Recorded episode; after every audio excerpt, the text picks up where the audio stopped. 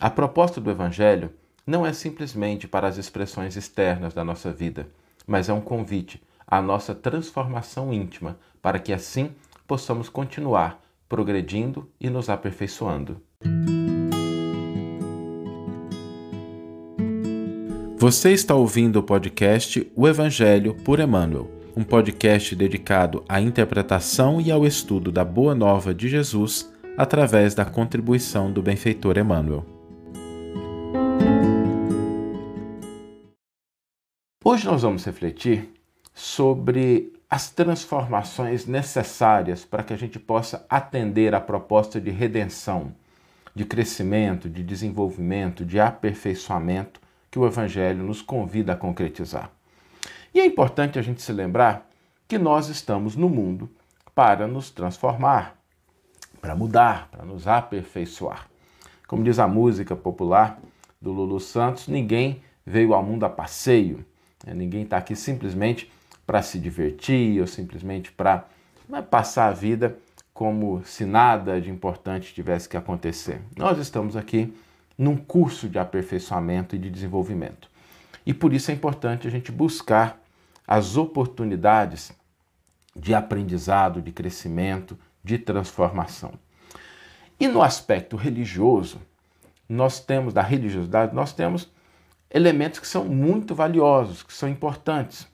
Porque nós temos à nossa disposição no mundo várias denominações religiosas todas elas com contribuições importantes para que a gente prossiga nesse aspecto da nossa vida, crescendo, nos aperfeiçoando. Nós temos os católicos, os espíritas, protestantes, umbandistas, budistas, muçulmanos, todas as religiões, elas têm uma proposta de aperfeiçoamento, de transformação.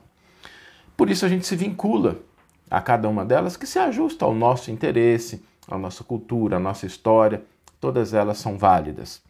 Mas é importante a gente lembrar que não basta que a gente se filie às propostas do culto exterior. São importantes, nos ajudam, estabelecem conexões, mas não são suficientes. A proposta é que nós busquemos uma mudança interna, uma transformação do nosso íntimo. E o evangelho, ele trata isso de uma maneira muito peculiar. O Evangelho nos propõe essa mudança através de uma palavra que no português, a tradução do português, talvez não tenha os sentidos mais adequados, que é a palavra arrependimento. Acontece que quando a gente pensa em arrependimento, a gente vai ver o versículo daqui a pouco, a gente pensa em arrependimento, a gente talvez vincule essa palavra à lamentação, a pessoa sentar, chorar, se lamentar. E essa palavra arrependimento ela é utilizada normalmente para traduzir do grego a palavra metanoia.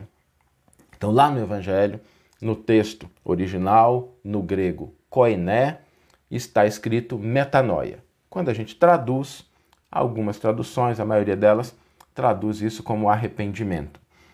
Mas o sentido de metanoia não é esse sentido de você se lamentar. Metanoia significa mudança de mente. É o contrário de paranoia. Paranoia é quando a gente se fixa numa coisa, não é? Então é curioso porque paranoia no nosso idioma foi quase transliterado como paranoia, mas metanoia foi é, alterado para arrependimento. A origem da palavra arrependimento ela remete mais a esse levantar, mas a gente depois, com o tempo, acabou atribuindo. Isso é natural, as línguas vão evoluindo. Por isso é que a gente sempre fala, né? O problema da tradução é insolúvel. Uma tradução que funciona hoje, daqui a 200 anos, 300 anos, não vai mais funcionar necessariamente. Não porque ela seja ruim, mas porque a língua daqui a 200 anos que as pessoas vão falar é diferente da língua que a gente fala hoje e vai ser necessário trazer o sentido original do texto para uma língua que está em constante mudança, evolução, transformação. Isso é natural. Então, quando a gente lê no Evangelho arrependimento, a gente tentar fazer esse shift, essa mudança. O que o Evangelho nos convida é uma mudança de mente, uma mudança de perspectiva. Alterar a maneira pela qual a gente sente, experimenta e vê uma determinada situação, a maneira que a gente concebe essa situação.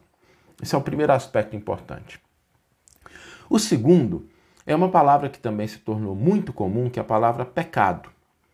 A palavra pecado no nosso idioma, ela traduz do grego a palavra amartia. E amartia, ela significa errar o alvo. Quando a gente lê no Novo Testamento, no grego, essa palavra amartia, sobretudo como Paulo de Tarso a utiliza, o sentido é de errar o alvo, da obra imperfeita. A, figura de linguagem para a gente sempre se lembrar é, por exemplo, um pianista, um músico, que vai interpretar uma determinada obra musical e ele erra. Ele toca uma nota errada, ele dá um deslize ali, sai um pouco do tempo, ele não dá a dinâmica que o compositor pediu. Deu, deu um erro, assim, aconteceu um erro. Isso é amartia, errar o alvo. É achar que está naquela direção, mas não é aquela. É achar assim, ó, o dedo vai nessa direção aqui para a gente tocar a nota certa, mas não é essa nota, não é essa direção, não é esse movimento, e o resultado não sai adequado. Então, quando a gente pensar em pecado, lembremos-nos sempre disso.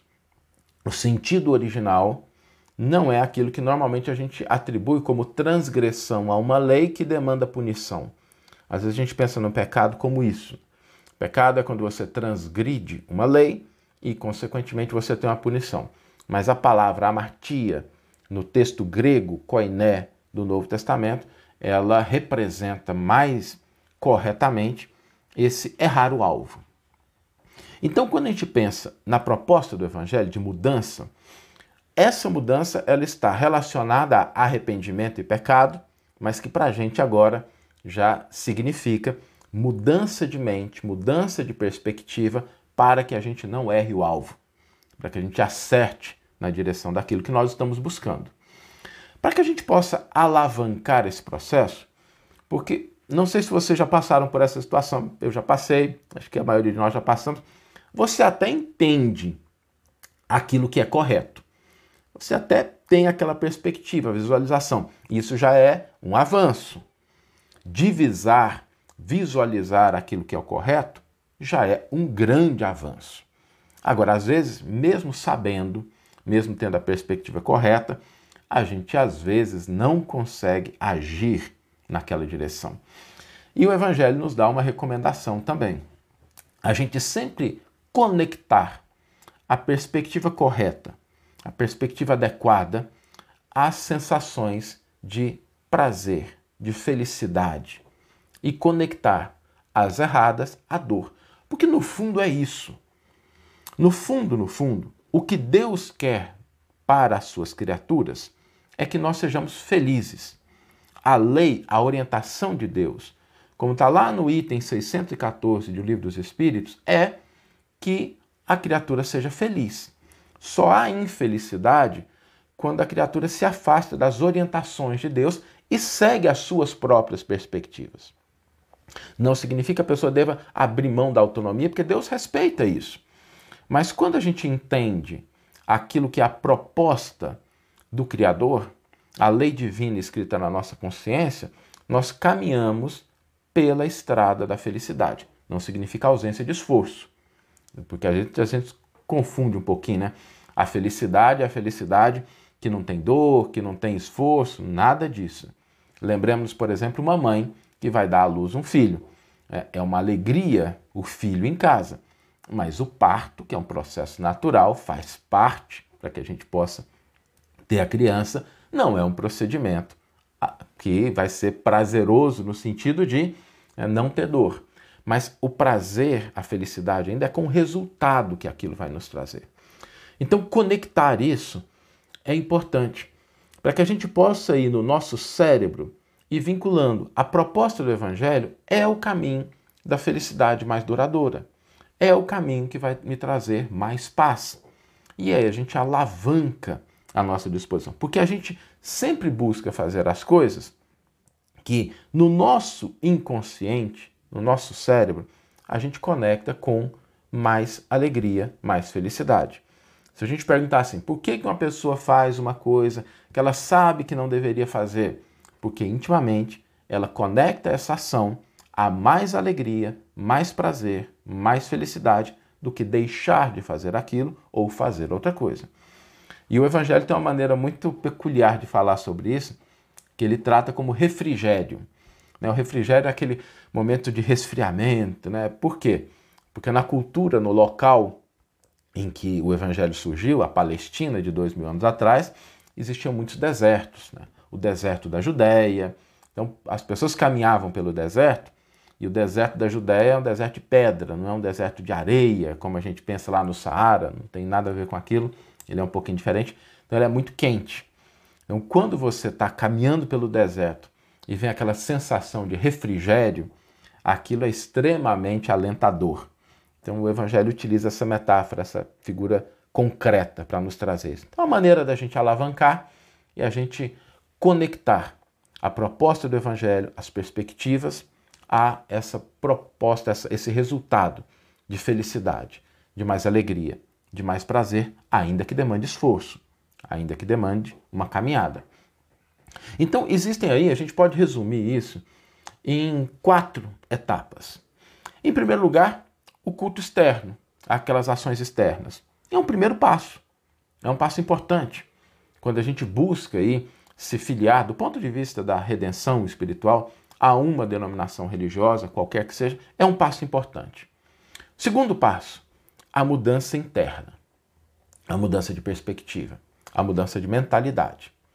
A partir daí, o terceiro passo, a gente começa a divisar novas propostas, novos caminhos, novos alvos, novos, novas maneiras de agir. E aí, o quarto e último passo é ação. Agir na direção daquilo que a gente está enxergando e que a gente já compreende. Então, quando a gente segue esses quatro passos, a gente vai sempre se colocar numa jornada de autoaperfeiçoamento, de transformação, que é contínua.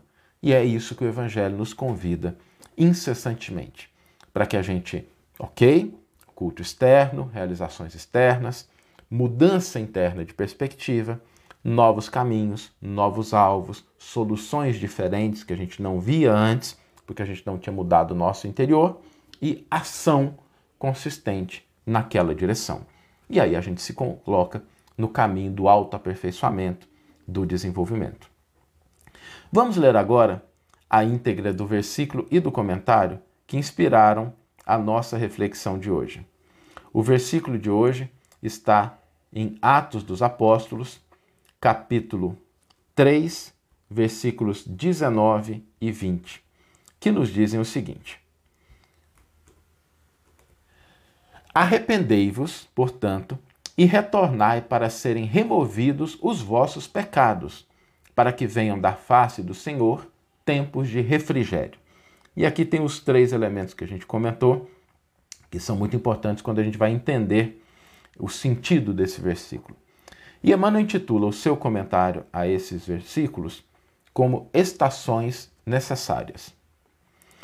Os crentes inquietos quase sempre admitem que o trabalho de redenção se processa em algumas procedências convencionais e que apenas com certas atividades, com certa atividade externa, já se encontram de posse dos títulos mais elevados junto aos mensageiros divinos.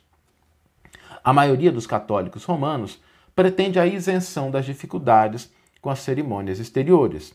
Muitos protestantes acreditam na plena identificação com o céu tão só pela anunciação de alguns hinos, enquanto enorme percentagem de espiritistas se crê na intimidade de supremas revelações apenas pelo fato de haver frequentado algumas sessões.